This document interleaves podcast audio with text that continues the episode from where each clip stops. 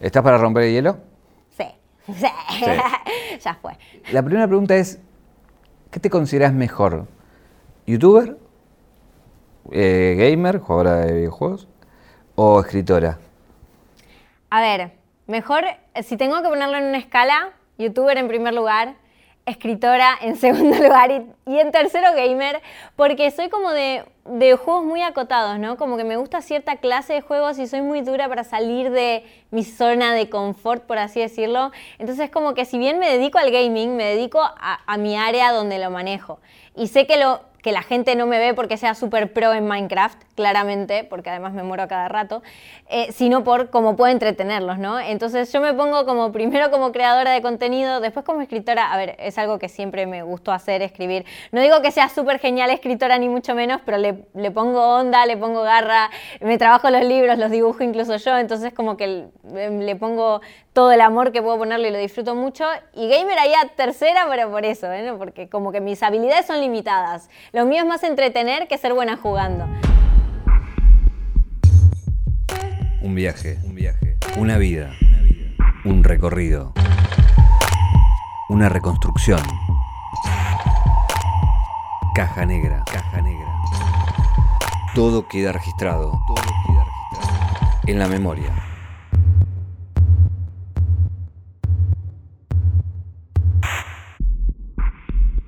Bueno, pero hay esa división entre los que juegan muy bien y entre los que relatan muy bien, ¿no? Claro, sí, yo no estoy en el primer grupo. a veces me gustaría poder tener la habilidad, pero no, no hay forma. Bueno, pero también hay donde por ahí muchos chicos y chicas se, a ver, empatizan porque les pasa lo mismo, digo, que te morís, digo, no, no, todo el mundo sabe jugar. No, los, pros son los pros, digo, ¿no? Sí, es como hay gente que, que tiene como mucha habilidad y que es genial en eso y hay gente que como que le va más, que le, le, gusta ver a una persona por lo que puede transmitirle mientras está jugando, por cómo puede reaccionar ante situaciones que a un pro no le pasarían tal vez porque la tiene súper clara, pero que a nosotros que no somos tan buenos nos pueden pasar, entonces les gusta ver eso, ¿no? El, eh, y a mí me gusta mucho el tema también de improvisar, entonces mucha gente, muchas veces la gente ve como mi reacción genuina, ¿no? De las cosas que están pasando. Antes de seguir con la siguiente pregunta, quiero contarle a la gente que te tomaste, estamos en España, estamos en Barcelona y te tomaste un avión desde dónde? Desde Mallorca, estoy en las Islas Baleares yo. Donde vivís ahí ahora, ¿no? Sí, eh, realmente la idea era poder estar tanto en Argentina como en España, pero la pandemia cambió un poco las cosas, entonces por ahora estamos asentados en España y bueno, ya cuando se tranquilice todo probablemente podremos volver a Argentina. Eh, hay una, por ahí una parte no tan conocida tuya que justamente te dedicas al público infantil, ¿no? Eh, sobre todo, ahí está tu fuerte. Digo, la línea de, chica no se conoce tanto, ¿no? Busqué, busqué, no, no hay tanto. no, no hay mucho de eso. ¿Y cómo es esa, esa línea de chiquita, digamos? A ver, línea de chiquita. Eh, empecemos con que realmente mi nombre es Evelyn, entonces es como la Evelyn chiquita. Eh, quería ser astrónoma Después se dio cuenta de que en la carrera de astronomía había muchas matemáticas y a mí no me gustaban las matemáticas, entonces dije, mejor vamos para otro lado, no, no es lo mío. Eso cuando ya, ya sabías y, te pusiste a analizar, pero en el momento que eras, que eras niña, decía, ¿por qué, ¿por qué astrónoma? No sé, me encantaba. O sea, tenía un montón de libros sobre el universo y cosas así, me encantaba, me fascinaba. Me pasaba eh, pero horas aprendiéndome las lunas de algunos planetas y cosas así porque me encantaba. Em, bueno, eh, siempre cuando fui chica viví en la misma casa eh, con mi mamá, mi papá hasta que se separaron mis padres a los 12 años y con mi abuela. Cuando era muy, muy chica también viví con mi abuelo porque vivíamos todos en el mismo lugar, pero mi abuelo falleció cuando yo tenía 5 años. Entonces, realmente, digamos, la crianza, bueno, y mi hermana, se estaba olvidando de mi hermana porque nació más tarde, ¿no? Pero y mi hermana, Ah, la odiaste cuando nació. No, no, no. Salvo la parte en la que me robaba los juguetes, pero después estaba bien. Pero mm, bueno, nada, me criaron mi mamá, mi papá y mi abuela. Y cuando mis papás se separaron, mi papá estuvo presente, pero bueno, la crianza estaba en, la familia que era la, casa de mi mamá y mi abuela, ¿no? Entonces ellas eran las que nos estaban con nosotras todo el tiempo. Eh, muchos niños pasaron o van a pasar por el tema de la separación de los padres. Eh, ¿Qué puedes decir de cómo sobrellevar una situación como esa? A ver, a mí me pasó que Obviamente es difícil, a mí me tocó con 12 años, mi hermana era más chica, entonces para ella fue como, supongo que más normal, ¿no? Porque es como que era, mi hermana creo que en ese momento tenía 7, entonces como que se acostumbró más fácil. A mí los primeros meses obviamente me costó porque era como, cambiaba la rutina, ¿no? De, bueno, eh, papá viene a las 8 y de repente papá, no, no, papá no viene a las 8, papá viene a buscarte los sábados o los domingos o viene a pasar el día con vos.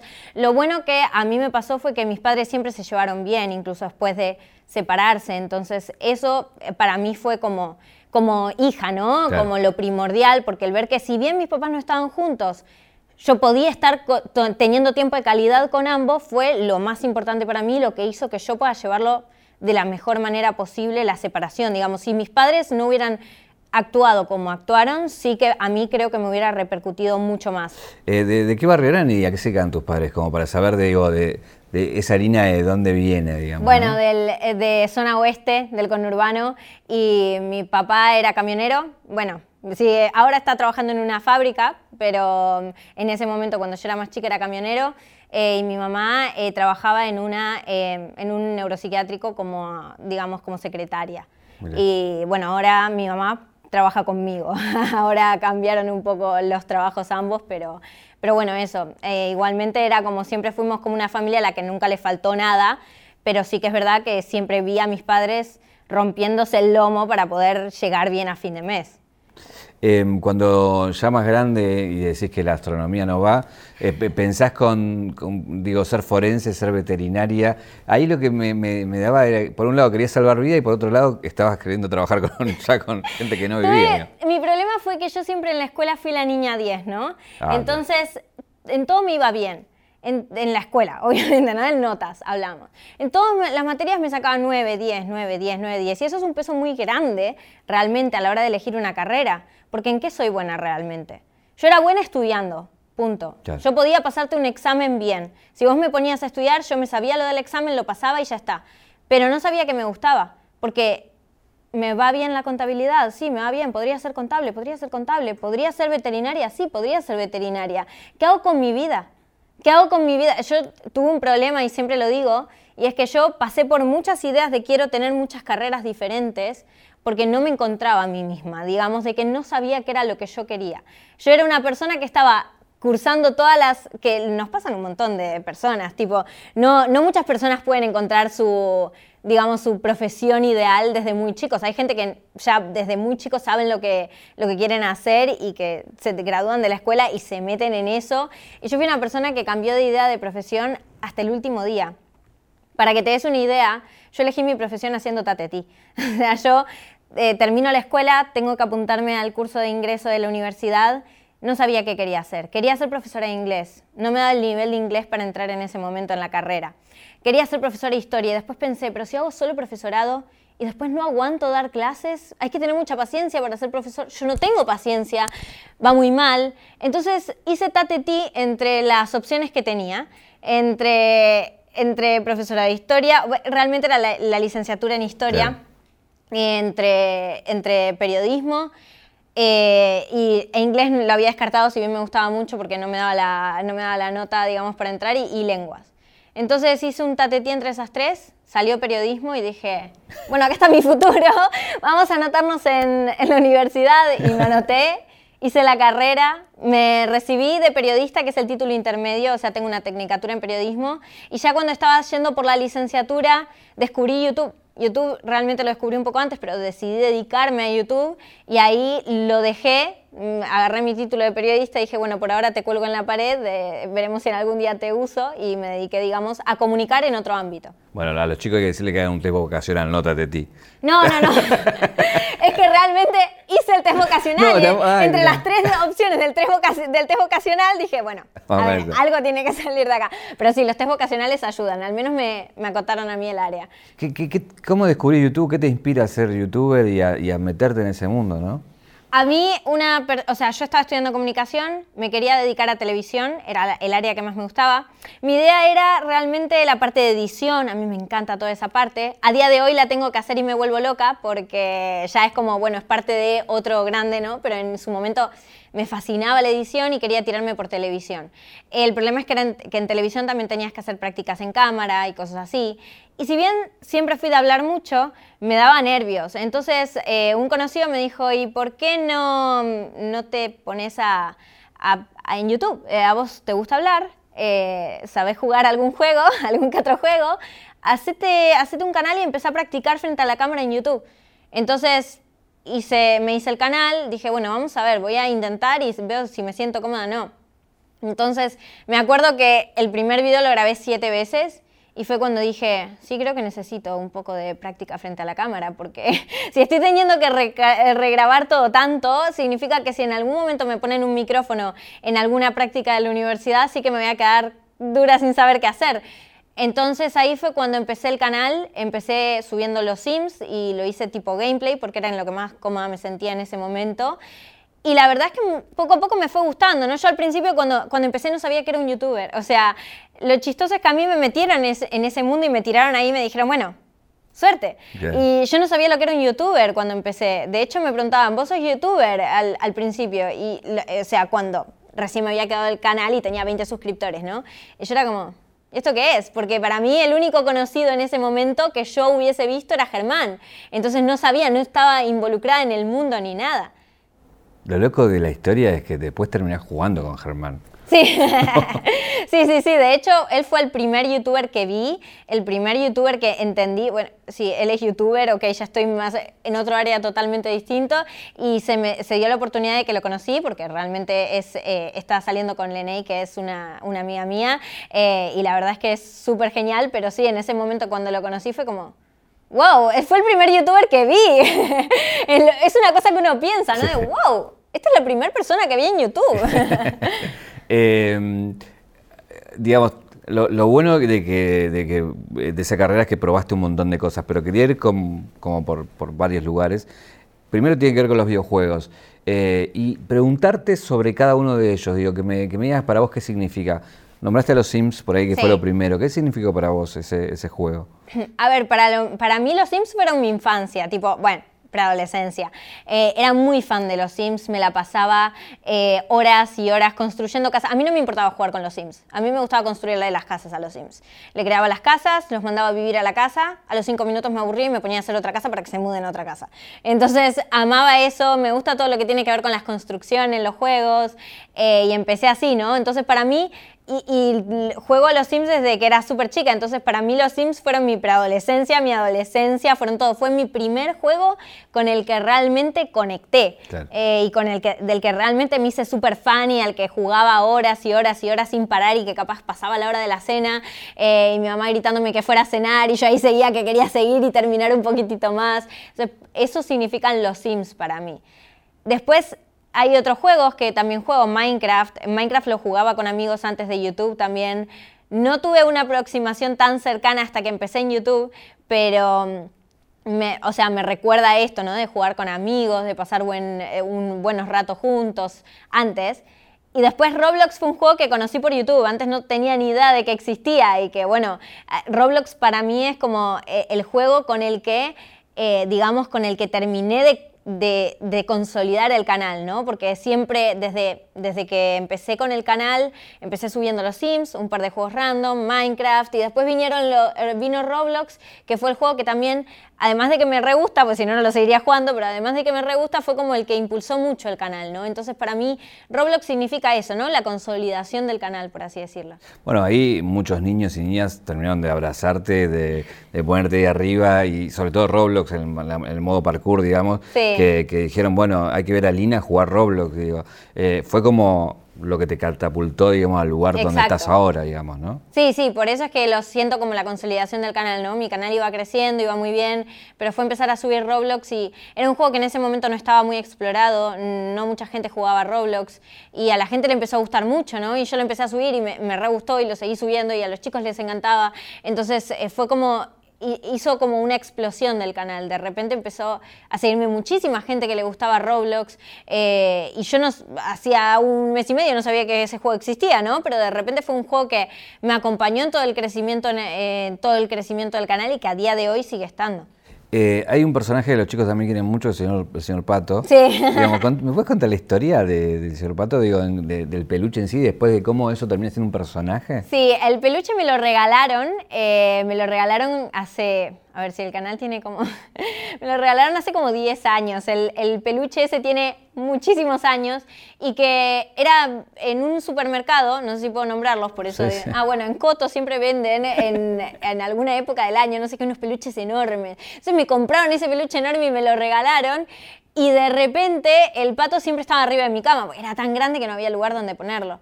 Entonces siempre estaba atrás de la cama y siempre, y siempre salía en el fondo cuando yo grababa en mi casa. Entonces lo veían, lo veían, lo veían. Y realmente la popularidad del señor Pato empezó cuando en un momento yo puse al pato y al lado le pegué un cartel, pegado un cartelito de, una hoja con cinta que decía suscríbete o el pato te come.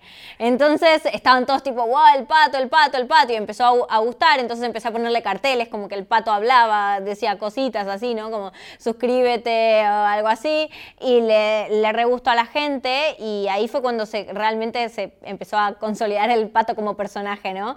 Eh, y después lo pasé a dibujo y terminó siendo parte de un libro. Así que realmente el, pato tiene un personaje muy central en, en, la historia, digamos, del canal y, en mi historia en general, en la historia de Carmo alrededor de Lina. De hecho, el pato estaba en de hace 10 años, estaba en Argentina, agarré una maleta solo para el pato, metí el pato y me lo traje para España. y cuando antes de, antes de eso yo había venido acá y no había traído el pato y todos me preguntaban, ¿dónde está el pato? O sea, falta el pato en el fondo. Entonces, cuando volví a Argentina, estuve allá durante toda la primera parte de la pandemia y cuando me volví para acá, que fue en agosto del año pasado, metí al pato en la valija y dije, nos vamos para, con el pato para España. Quiero, eh, no sé, me pregunto qué, habrá pensado el de la policía aeroportuaria cuando vio el escáner que había dentro de la valija un no pato. No solo eso, todo el mundo. Mi mamá, ¿vas a llevar al pato? ¿Vas a meter una, una valija solo para el pato? Cuando llegamos a la casa de los padres de Dani, que es mi esposo, pero te trajiste al pato. o sea, todo el mundo era como, ¿qué hace ese pato? Bueno, pero es muy loco eso, que un pato de hipermercado termina siendo un personaje central que, digo, para aquellos que no conocen bien esta entrevista, el pato tiene millones de vistas cada video que, que subí, digamos, ¿no? Sí, eh, sí, y, el pato viajó por un montón de lugares. El pato estuvo en Mar del Plata, el pato estuvo en Montevideo, en Buenos Aires, en España. El pato es un pato viajero ya. Bueno, de, hecho lo contabas, es parte de tu libro, que sacaste tres libros, donde el pato, eh, eh, digo, esta familia normal, donde estás vos, tu hermana, tu abuela y el pato. Sí. y para aquel que no conoce el dato, el segundo libro por lo menos, que tengo el dato es 2019, cuando Cristina saca Sinceramente. Sí en el ranking el segundo libro del tuyo, que es justamente este. Digo, fue un bestseller. Sí, los, los tres libros que sacaron, eh, que sacamos con la editorial, la editorial estaban súper felices eh, porque se vendía muy bien.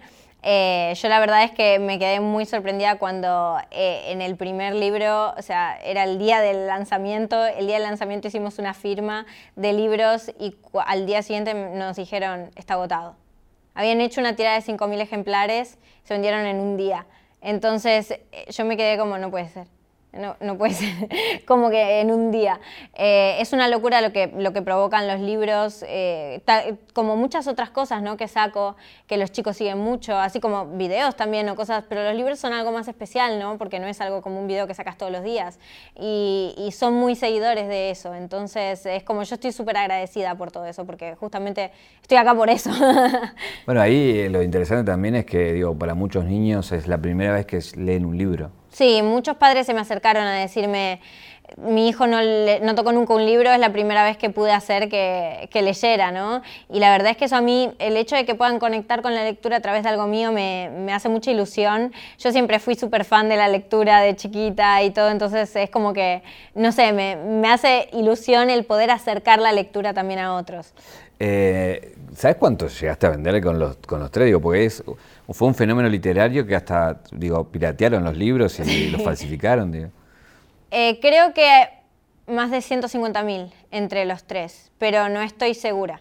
O sea, no me, la última cifra que me habían dado era alrededor de eso eh, me lo dieron hace unos meses, entonces puede haber variado, pero eso es más o menos la 150.000 copias en, todos los países. no, mentira, en Argentina. en Argentina. En Argentina, porque el eh, Penguin me da los datos de Argentina, si no tendría que preguntarles, viste, a los de afuera, pero no tengo contacto. Eh, así que sí es una locura. ¿Por qué tienes tantos canales de YouTube? Es una pregunta que me hago yo también a mí misma. Es una pregunta que yo también me hago. Vamos a lo siguiente. Contame cuántos canales tenés, los nombres y por qué, de qué se trata cada uno para el que no te conoce. Lina, canal de gaming. Me dedico a jugar. Em, Lina Blogs, canal de retos. Eh, antes subía comedia, empezó como un canal de comedia, pero después mutó a retos. Eh, Lina Vallejos Vlogs, blogging puro de las cosas que hago en mi día a día. Liniel, un canal con Dani, que creo que solo subimos dos videos. Era un buen proyecto que nunca llegó a ver la luz porque estábamos súper sobrepasados de trabajo. Lina y sus juguetes, un un canal en el que hacía, digamos, abría juguetes y los probábamos. Muy divertido. O sea, creo que de, los canales siempre en los que más me divierto son en los que hay juguetes de por medio. Eh, y da igual la edad que uno tenga, cuando se pone a abrir un juguete o así y se pone a jugarlo con, otras personas, se lo pasa genial. Entonces ese canal eh, también, en ese tampoco subo, pues tampoco tengo tiempo de subirlo. Y después hay Lina, un canal en inglés que es más como un proyecto mío para practicar inglés, porque me gusta, amo. ¿Cuántos seguidores tenés entre todos esos canales? ¿Tenés el dato? ¿Más o menos? Tengo 10 millones en Lina. Soy mala con las cuentas. No me gusta. Después en Lina Blogs tengo alrededor de 3 millones, 2 millones en Lina Vallejos, un millón en Lina y sus juguetes, en Lineal creo que medio millón y después en I Am Lina creo que está llegando al millón. Casi 18, casi 18 millones de seguidores. demasiado. Es, es un número que uno no se puede dimensionar. De hecho, hace poco llegamos a los 10 millones en el canal y no sabía cómo agradecer porque no sabía cómo, cómo entender a mí misma y explicarme a mí misma. 10 millones de personas le dieron al botoncito de suscribirse en tu canal. ¿Cómo dimensionás cuántos son 10 millones de personas? O sea, no, no hay forma. Antes cuando empezaba recién podías decir, bueno, no sé, eh, tengo 200 eh, personas, tengo, tengo 5.000, lleno un teatro, ¿entendés? O, cosas así, pero ¿cómo dimensionas que, que tenés más que la población de algunos países? de personas suscritas al canal. Para mí, o sea, cuando llegué a los 10 millones estaba choqueada. O sea, fue pasar el número y quedarme como un, ¿cómo doy las gracias por un número que no entiendo? ¿Cómo, cómo crece tanto? ¿Entendés? Es como, ¿cómo ¿cómo me hago la idea de que son 10 millones de personas? Sé que son 10 millones de personas, no, no me malinterpretes, o sea, no es que no, que no lo piense, pero es como que no me, no me entra en la cabeza que sea tanta gente, es demasiado. Eh, por ahí está bueno preguntárselo a alguien que lo hace, pero a mí siempre me impresionó como esos videos de YouTube donde los niños ven cómo se abren los regalos o los juguetes. Las, los millones de reproducciones que tienen. Eh, ¿Por qué piensas que genera eso, digamos? Yo creo que muchas veces es la cosa de, bueno, es lo mismo que ver un juego. Vos puedes comprarte el juego y jugar, pero tal vez te gusta ver cómo el otro lo juega, para ver su reacción. Yo creo que es más o menos lo mismo, ¿no? Vos puedes comprarte el juguete y jugar, pero también te gusta ver tal vez cómo el otro juega. Eh, o, por ejemplo, hace unos días, eh, bueno, hace unos días, hace como un mes me compré patines.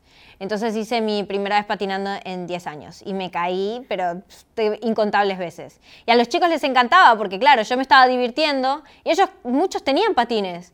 Y muchos de hecho me mandaron fotos que después de eso salieron a patinar que capaz no usaban los patines hace un montón de tiempo. Pero les gusta el verlo en otra persona y se divierten y bueno, y se divertían conmigo y con mis casi caídas o caídas enteras. Entonces creo que es más el hecho de mm, me puedo divertir yo, pero tal vez si no tengo nadie con quien jugar o ya me aburrí del juguete o no me lo pueden comprar o lo que fuera, lo veo en otro y la paso igual bien. Eh, también compartís mucho de tu vida, ¿no? Personal. Y hay una historia de amor ahí que es con tu esposo Dani. Sí. Eh, pero por ahí, para refrescarla un poco, contame un poco, bueno, cómo se conocieron, porque eres youtuber también, y, cómo fue creciendo esa relación, ¿no? Porque también es raro casarse, pero te voy a preguntar después de eso. Bueno, a ver, nos conocimos en, un evento de videojuegos en el E3. Él en su momento hacía videos, era, youtuber, pero de fútbol, nada que ver con lo que hace ahora, que básicamente está eh, haciendo lo mismo que yo. Em, y yo iba al evento y mm, iba sola y teníamos, tenemos un conocido en común, ¿no? Entonces ese conocido me dijo que iba, entonces le dije, bueno, podemos hacer algo juntos, porque a mí no es que no me guste viajar sola, pero si voy a estar ahí una semana y media, prefiero al menos hablar con alguien, ¿viste? Un rato. Entonces, eh, él me dijo, sí, no hay problema, nos juntamos, yo voy con mi primo y con mi amigo, el amigo era Dani. Eh, entonces nos llevamos bien, eh, nos conocimos, estuvimos hablando el tiempo que estuvimos, después él volvió para acá, para España, porque él es de, justamente de Mallorca, y yo volví para Buenos Aires. Quedamos en contacto, seguimos hablando. Y unos meses después, él me dijo, si vos querés, yo me mudo para Buenos Aires. Y yo pensé que me lo decía en broma, como, pero... Pero tiene una relación a distancia, Estábamos teniendo, a ver, estábamos conociéndonos y todo, pero yo le dije, yo no, yo con las relaciones a distancia mucho no me llevo, porque necesito tener a la persona cerca. ¿Nunca hicieron un beso hasta ese momento? Eh, sí, nos juntamos en el medio, o sea, en el Ah, medio nos, ah. nos volvimos a ver y ahí, sí, sí. Porque si no, la Dani muy lanzado, ya No, diciendo no, me voy no, para no, allá. sí, o sea, nos habíamos visto una- unos días ahí también, tipo, eh, o sea, antes de convivir eh, no, vivi- no estuvimos juntos más de 15 días. Eh, y él me dijo, bueno, yo me mudo, si vos no te van bien las relaciones a distancia, me mudo. Y yo pensé que me lo decía en, en broma al principio, pero parecía que no, y dije, a ver, que se mude, vemos si funciona, porque al menos si, si ya vamos a convivir directamente, me entero si funciona o no rápido. Porque viste que si no está la relación, que capaz que estás ocho años con una persona, te mudás y decís, es un desastre. ¿Por qué estuve ocho años con esta persona que no me aguanto porque tiene estas cosas que en la convivencia te sacan, viste, los detalles? Entonces dije, sí, dale, vamos, mandémonos, total. eh, ¿qué, ¿Qué pues lo peor que puede pasar? Yo vuelvo a la casa de mis padres y vos volvés a España, ¿no? Entonces vino para Argentina estuvimos conviviendo y fue todo, y ahí empezó como una ola muy rápida de, bueno, sí, la relación va bien, nos llevamos bien, pues la verdad es que coordinamos, coor- coordinamos muy bien entre todos. Nos casamos, sí, dale, nos casamos, y, y nos casamos al, al año de conocernos.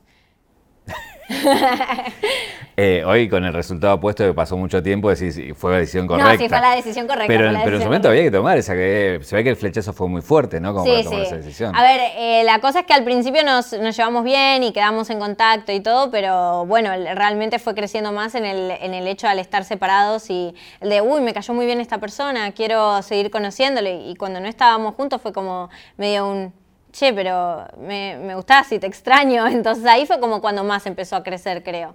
Eh, al menos desde mi punto, ¿no? Eh, y nada, después ya cuando estuvimos acá nos llevamos bien, vimos que la convivencia nos llevamos bien porque somos muy muy similares en muchas cosas y compatibles, entonces es como que podemos llevar una convivencia sin matarnos, ¿no? sin agarrarnos a- con todo, entonces eh, dijimos, bueno, ya está, ¿Qué, ¿qué es lo que queremos? Nosotros somos mucho de hablar a futuro, ¿no? De, bueno, ¿y qué vamos a hacer? ¿Dónde vamos a vivir más adelante? Somos mucho de plantearnos el futuro. O sea, de hecho, una de las primeras cosas que hablamos, que el otro día estaba hablándolo con una conocida, fue, él me preguntó, ¿vos querés tener hijos? Antes de que saliéramos, antes de nada, tipo, me dijo, ¿vos querés tener hijos? Le dije, más adelante sí. Me dijo, bueno, listo. Yo le dije, ¿a vos te molesta vivir con tus suegros? Y me dijo, no. Listo, perfecto, entonces seguimos. Entonces, eh, porque claro, como yo me, me crié con mi abuela, yo sé que probablemente cuando sean más, más grandes mis padres voy a querer vivir con ellos, ¿no? Entonces era como, eh, somos mucho de hablar en futuro y en futuro muy lejano. Entonces en un momento dijimos, ¿vos, me- vos te ves conmigo todo el resto de tu vida? Sí, bueno, listo, vamos y nos casamos. O sea, vámonos y primero nos casamos. Porque es loco, digo, en el sentido que sos, sos una joven y digo, no, ya antes era lo común, hoy es más raro, viste, ver gente que diga tan chica decir, nos casamos. O sea. Eh, Sí, que estén tan decididos tan a decididos, casarse. claro. De hecho, hay, hay mucha gente que no, no le gusta la idea y está perfecto, ¿no? Yo creo que cada uno elige lo que cree que es mejor para, para uno y para su relación. A nosotros realmente, nosotros lo veíamos como un paso más en la relación, pero que a la vez no nos cambiaba nada. Era un anillo en el dedo y una firma en, digamos, en, en el registro civil. Entonces dijimos, sí, lo queremos hacer, es un- una forma de, por así decirlo, para nosotros mostrar el compromiso con, con nosotros mismos y no hubo ninguna, como ya vivíamos juntos, ya todo es como que realmente no nos cambió nada desde el día, no es como un, ahora estoy casada, me siento Claro. diferente. Ahora me dicen señora, es lo único. bueno, ahí ustedes comparten bastante la relación con su público. De hecho, Sí. los chicos siguen eh, a él, lo siguen a él, te siguen a vos. Eh, pero bueno, aprovecho que te tengo acá enfrente de preguntarte qué significa él para vos, ¿no? bueno, para mí, o sea, ay no, para, me voy a poner sentimental. Es que yo tengo que decirte algo. Cuando hablo bien de una persona, cuando me enojo, cuando me pongo triste, yo lloro por todo. Em, yo lo conocí a él en un momento de mi vida. Ahí voy a ponerme a llorar, pero bueno, no importa, ¿eh? Voy a ponerme a llorar y voy a sonar súper mal porque voy a estar llorando, pero no estoy llorando por mal. O sea, no me siento mal al decirlo. Yo lo conocí a él en un momento de mi vida en el que estaba súper mal, tipo, estaba devastada. Y la verdad es que él, como fue la persona que me, me ayudó a levantarme, porque no es que yo necesitara una mano para levantarme, no necesitaba alguien que me tire para arriba, necesitaba alguien que me dijera, vos podés levantarte, ¿entendés? Y él fue el que me dijo, te vas a levantar. Y él, y él fue el que, como por así decirlo, me dio me hizo confiar en mí, que yo nunca confié en mí. Yo era una persona que era como yo, todo lo que hacían los demás lo hacía porque nunca confiaba en mí misma y él fue el que me ayudó a confiar en mí. Entonces para mí él significa mucho porque él me ayudó a poder ganar esa confianza que yo necesitaba en mí misma y que a, día de hoy me ayudó mucho, digamos, ¿no? Eh, a, transitar por la vida. Así que. Toma agua, toma agua. Te dejo, te dejo llorar porque sé que es de. Sí, sí, sí, no, igualmente siempre lloro. ¿eh? Así que si lloro, no se, no se preocupen, lloro por todo. Eh, la pregunta es: ¿por qué elegís venirte a España? Digo, estaban allá, pero después toman la decisión de venirse para acá, digamos. Sí, a ver, realmente empezó por, eh, vamos a ver eh, dónde nos quedamos, ¿no? Yo quiero estar con mi familia y él también. Entonces vamos a intentar, mientras podamos, estar un poco y un poco. O sea, vamos, venimos, mientras se pueda, lo intentamos. Entonces vinimos a España porque necesitábamos los papeles cada uno del, del país del otro. Si no, no podíamos. Vinimos a España, nos hicimos mis papeles, esto fue en 2019. Yo me quedé encerrada en España porque mientras esperas los papeles no te puedes mover. Entonces me quedé encerrada en España y me dieron los papeles en febrero de 2020. Y decidimos ir para Argentina. y nos quedamos encerrados en Argentina. Entonces, claro, ¿cuál es el problema? Que yo tenía trámites en proceso y me quedé encerrada por la pandemia pero tenía que volver. Entonces en, en, agosto pudimos volver acá por tema de que éramos residentes ya y todo, bueno, que él era español y yo residente, pudimos volver y seguir con todos los trámites que nos habían quedado. Entonces ahora no nos movemos de acá hasta que, bueno, que toda la situación de pandemia se calme, ¿no? Pero la idea sigue siendo más o menos un poder estar en ambos países como para que podamos estar ambos cerca de nuestra familia. ¿Y cómo estuvieron Mayo? Es un lugar re lindo, sí.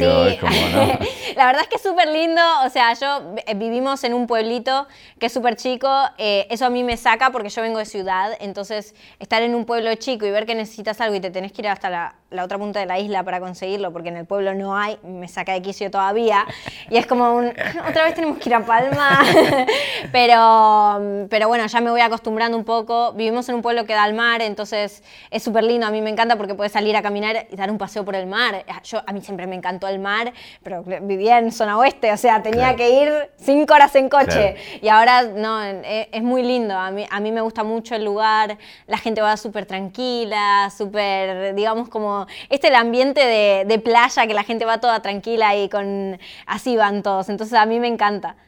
Venís a España, te volvés internacional y empezás a compartir con otros youtubers. Sí. Digo, no sé, de los compas, trolino, digo, es como también empezás a jugar otra liga, como decimos en Argentina. Sí, bueno, realmente yo con, eh, por ejemplo, con los compas, con el Trolino lo conocía desde antes, lo conocía, bueno, cuando estaba ya haciendo los papeles acá, fue que empezamos a hablar y todo, eh, pero realmente en gaming lo que hay es que somos los que estamos, o sea, terminamos muchas veces hablando entre todos. Y sí, conocí a Trolino y a Ela, que la verdad es que me, cayeron súper bien, empezamos a vernos, ¿no? Y a pesar de la distancia, porque ellos no están en las islas y están en España peninsular y nosotros en las islas y todo, siempre que podemos nos vemos porque a mí la verdad es que me caen re bien eh, los dos, de hecho, o sea, los siento eh, súper cercanos, aunque a veces cuelgo en responder mensajes, pero eso es porque soy así. Digo, por si están viendo la entrevista. Eh, mientras estabas acá, ¿te, pasó algo? Contame qué es esto del neumotórax. Porque fue, nada, heavy, imagino que te asustaste. A ver, yo no tanto porque no entendía la gravedad del asunto, la que se asustó era mi mamá que estaba en Argentina mientras yo le estaba pasando. Yo vine acá y mientras estaba encerrada en España, que no me podía ir, eh, me dio un neumotórax. Un neumotórax es básicamente, a ver, dicho muy mal, que se te pincha un pulmón. Perdón, médicos, si están viendo esto, no es, sé que no es así, pero es como para que se entienda. a mí me lo explicaron así los médicos como para que lo entendiera. Entonces es como que lo que sentís es un dolor muy fuerte porque te entra aire en la caja torácica. Entonces, en el momento en el que yo voy al hospital, yo pensando que era una contractura y, y yo no solo pensaba que era una contractura, sino que afirmaba que era una contractura. Yo vengo por una contractura, le dije al médico. Me hicieron una placa y me dijeron, no, vos lo que tenés no es una contractura. Y yo no lo entendía, tipo, ¿qué me está diciendo? Es una contractura. Dame una cremita. o sea, yo quería que se solucionara así. Y me dijeron, te tenemos que internar. Yo, como que me tienen que internar. Sí, sí, sí, te tenemos que internar porque lo que estás teniendo es un neumotórax y puede que te tengamos que hacer una intervención menor para sacarte el aire. Y yo en ese momento me empecé a reír. O sea, el médico debe haber pensado que yo era estúpida, perdón, pero eh, porque dice, pues se me quedó mirando como diciendo, ¿y esta qué le pasa? Se está riendo. Porque no entendía, ¿viste cuando decís un, para mí era tan tonto por lo que venía y de repente me dicen que me tienen que, que ingresar? ¿Cómo? ¿Cómo? Entonces me, ingresaron, me hicieron una evaluación, a ver si me tenían que hacer una intervención. A todo esto yo la llamo a mi mamá y le digo, mamá, quédate tranquila, pero esto, esto y esto. Mi mamá no se quedó tranquila. Está, claro, eh, yo estaba con Dani, estaba con la familia de Dani, que los padres estaban conmigo en el hospital, pero mi mamá estaba ahí, mi familia estaba ahí lejos, solos, viste, sin entender qué me estaba pasando. Entonces, pobres se la pasaron súper mal. Al final no me tuvieron que hacer una intervención, simplemente tuve que estar internada un día y después, como vieron que se estaba reduciendo poco a poco, me dijeron, bueno, mira, vas a tener que irte y esto se te va a ir solo. Así que vas a tener que convivir con eso, en dos semanas tendrías que estar bien. Y fue eso.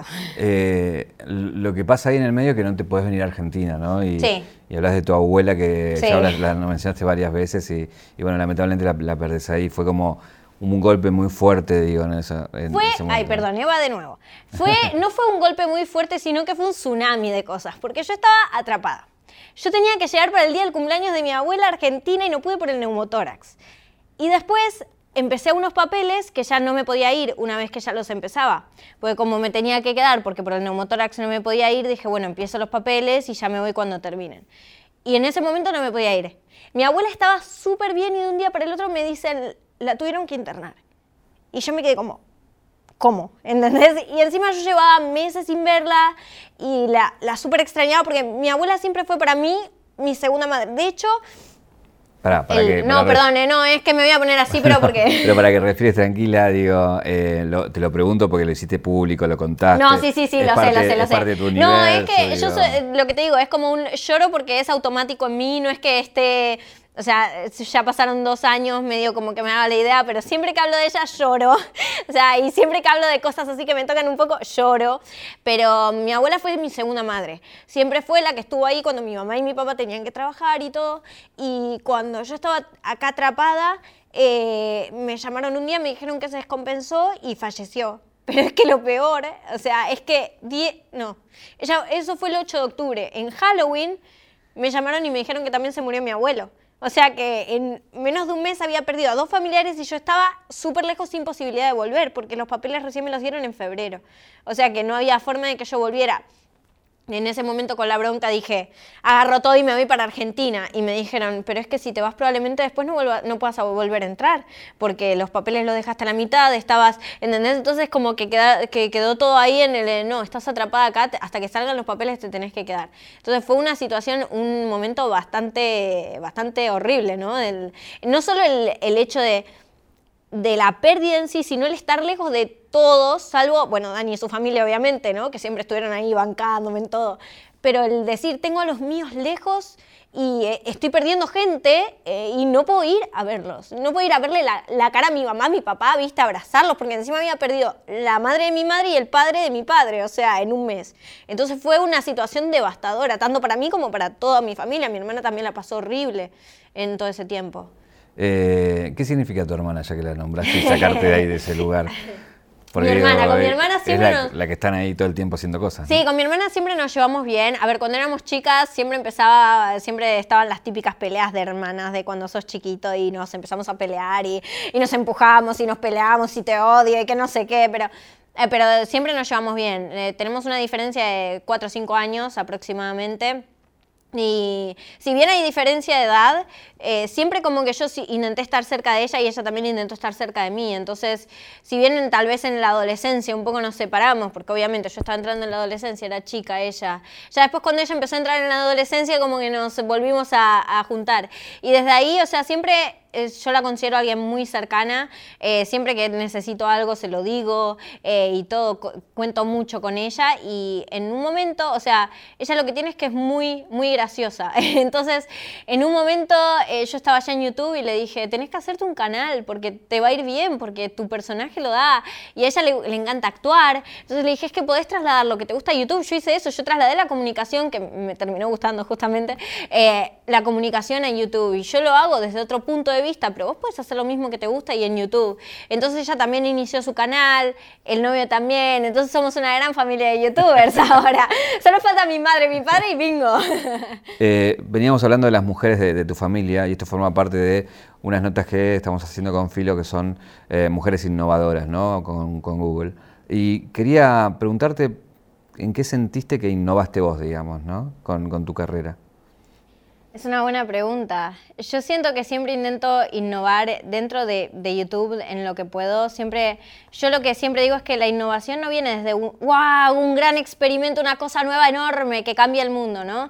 La innovación está en los pequeños detalles. En mi, por ejemplo, no sé, en, en mi caso yo siento que, por ejemplo, el, tema de, de ser tan abierta podría ser algo, también un punto, porque no muchos se abren tanto, ¿no? Es un punto de innovación. También lo intento hacer en temas de videos, en, eh, en lo que viene siendo, no sé, miniaturas, en todo. La, innovación está en pequeños detalles.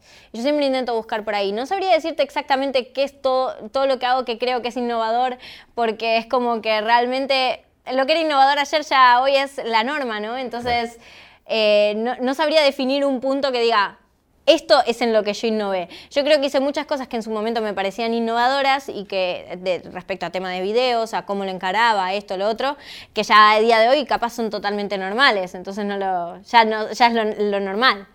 Em, recién hablabas de la familia youtuber. Fuiste al país de los youtubers, Andorra. Sí. Quiero que me, porque lo, hablamos un poquito fuera de cámara y fue, me pareció muy buena tu descripción. Eh, quiero que me cuentes un poquito cómo es ese país de youtubers. Andorra. es un lugar muy lindo, lleno de, de, montañas y todo, pero el problema es que hay demasiadas montañas. Para donde sea que mires hay montañas. Yo sentía como que estaba encerrada y alguien me dijo que sentía como que era una pecera y dije, ay, es que sí, es que tal cual, es la sensación de pecera, como si sos un pececito dando vueltas por un lugar, pero que sabes que no puedes salir porque para todos lados mirás montaña, montaña, montaña. O sea, que pensás, si acá pasa una catástrofe natural, no tengo para dónde correr. Eso es lo que sentís, ¿no? Entonces, eh, a mí me gustó mucho a, nivel de, está muy lindo el lugar y todo, pero me sentía un poco como apretada de, ok, ¿dónde está la llanura a lo lejos, ¿no? Eso era lo que me pasó allá. Eh, si vamos a, la caja de tu vida, ¿cuál es el momento que te convierte en Lina? El momento en el que me convierte en Lina yo creo que es cuando decido dejar mi trabajo y enfocarme en YouTube. Porque ahí fue cuando yo estaba trabajando, estudiando. Eh, era secretaria de una tía mía que es psicóloga. Estaba estudiando, trabajando en YouTube, entonces no le prestaba tanta atención a conformarme tal vez como personaje, como youtuber o lo que fuera. En el momento en el que decidí dejarla, eh, dejar de trabajar, eh, ahí fue cuando me centré y dije, ok, mi nombre en YouTube es Lina, pero ¿qué es Lina? ¿Quién es Lina? Sí, soy yo, pero ¿quién soy yo? Tuve que hacer como una lectura de, de, ok, ¿qué es lo que estoy transmitiendo hasta ahora, no? De que, porque llega un punto, o sea, empieza, vos, al menos a mí me pasó que yo empecé en YouTube sin saber a qué público apelaba, a qué me estaba viendo, no sabía, no sabía nada. Son todas cosas que fui descubriendo con el pasar del tiempo, cuando fui entendiendo más un poco las cosas, ¿no? Entonces ahí fue cuando, cuando dije, ok, ¿y qué es lo que quiero transmitir? Como yo o como Lina, digamos, ¿no? Y ahí fue el momento en el que surgió más, por así decirlo, como que floreció eh, Lina como, digamos, como youtuber, como personaje, que, como parte de un universo eh, que está, eh, digamos, atado a otras personas y entrelazado con muchas otras cosas. Entonces yo creo que ese es el momento, en el momento en el que dejo el trabajo, dejo la carrera y digo, me voy a enfocar en esto, que es lo que quiero hacer realmente. Bueno, hay también un, tema importante que tiene que ver con tus mascotas. ¿Cuántas mascotas tenés? ¿Cómo se llaman? Y que también son parte, digo, hasta tenés un videojuego de una de tus mascotas, sí, eh, tenemos tres gatos y un hurón. El hurón fue el primero que se incorporó a la familia, que ahora todavía está en Buenos Aires, no lo pudimos traer por la situación de la pandemia, por temas de aerolíneas y eso. ¿Cómo se llaman todos? Se llaman eh, Mila, la, segunda. Milagros. Sí, Milagros. Pushín, el primero. Croqueta, la tercera. Y Humita, la Aurona. Eh, tenemos una caja negra, eh, que siempre tenemos algo acá. te saco esto en representación de Argentina, un mate. Nada, para preguntarte qué, qué extrañas ahora que vivís allá acá, ¿qué extrañas de la Argentina? Bueno, en primer lugar a la gente, a mi gente, ¿no? De, es lo primero que uno extraña cuando está muy lejos. Uf, extraño la comida de Argentina muchísimo, muchísimo. Extraño también, yo vivo en una isla, extraño el ambiente de ciudad y muchos deben decir, pero estás en una isla, estás en un lugar donde todos van relajados. ¿Por qué querés eh, volver a un lugar de ciudad en el que todos van corriendo, que la vida no les da para hacer todo lo que quieren? No sé, me gusta. Me gusta el ambiente de ciudad. el mate no lo extraño, no me gusta tomar mate, aunque a muchos sé que sí, a, mí no. Pero es eso, ¿no? Más que nada, la compañía de la gente que tengo allá, de, mi gente que, queda, que quedó allá todavía. Acá en la caja tenemos un regalito para vos, que es eh, el anillo del 0800 Don Roach, que es un anillo de plata, para que te lo lleves. Gracias. Em, tenés un tono español, mucha gente va a decir que tenés un tono español, pero también quiero decir que Dani tiene un tono argentino. O sea que cambiamos. Hicimos una mezcla muy rara. Yo ahora digo nevera, digo heladera, él dice viste. O sea, tenemos muchas cosas mezcladas y que para mí yo sueno muy argentina en mi cabeza. Eh, y cuando hablo con mi hermana, con mi mamá, con mi papá o con amigos que tengo en Argentina, los escucho digo, claro, obviamente entiendo todo, porque yo también hablaba exactamente igual. Los escucho y digo, no, yo sí no sueno. No, no, no es verdad. Y a veces me salen expresiones muy españolas también, o formas de decir las palabras muy españolas. Y cada vez que lo hago lo miro a él a ver si se da cuenta, ¿viste? Porque él se ríe cada vez que tiro alguna, eh, algo más españolizado. Eh, pero él ya está súper acostumbrado a decir argentino. Insultar, insulta en argentino. ¿Qué te preguntarías? Mm, ¿Qué me preguntaría? Mm, ¿Seguiré creándome canales? Lina, muchas gracias. No, ¿eh? gracias a ustedes.